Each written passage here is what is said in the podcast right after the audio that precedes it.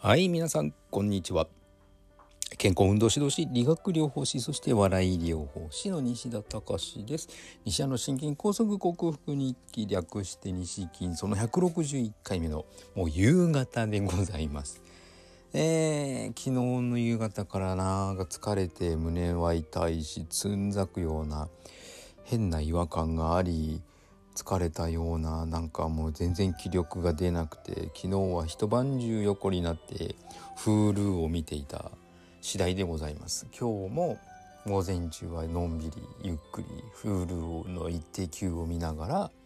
午後になってようやくメダカの水を変え亀の住処を移しオートバイに火を灯しさあどうしようというところで今配信しているんですけどもそうですね。血圧がそんなに悪くはないんですけども疲れやすいのかストレスが溜まっているのか新しい職場1ヶ月過ぎようとするがゆえの疲れなのかというところで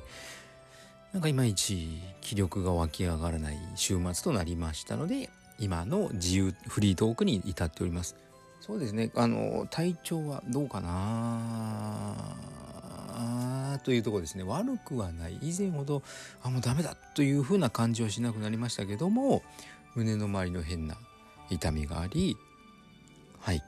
ちょっといまいちな調子なので点滴をしなきゃいけないかなとは思っております。うん。それ以外は特に問題はないので元気にしているんですけどもうん。まあ、新しい四国職場の昨日のひどい仕打ちとかそういったものがもろもろとはい。積み重なっての状態だと思います。明日からまたちょっと気を取り直して糖質制限をテーマにお話ししたいと思います。短いですけども今日はこれぐらいの配信です、えー、これからみんなでコストコにギリシャヨーグルトその他タンパク質をもろもろ買いに行って夕食はどっかでまあ、妻もたまには休んでもらわなきゃいけないので外食をして帰っていきたいと思います。ではまた。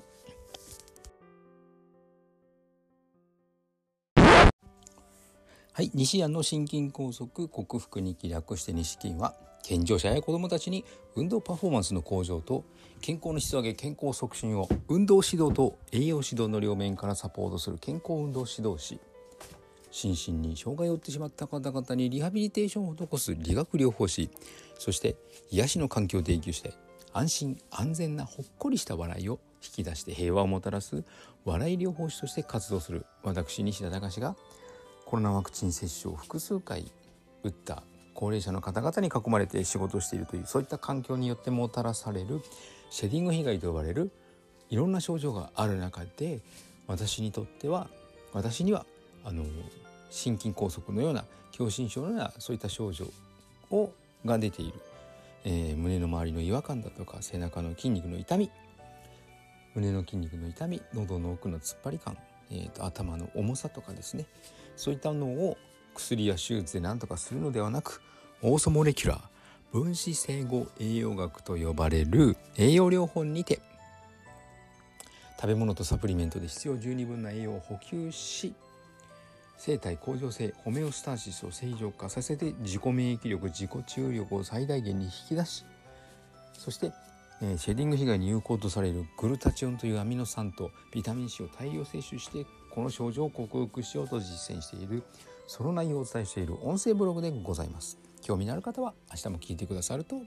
とても幸せでございますさあもう日曜がほとんど終わってしまっていますけども素敵な日曜日だったでしょうか？明日からもまた気を取り直して元気に頑張りたいと思います。それではまた。西田隆でした。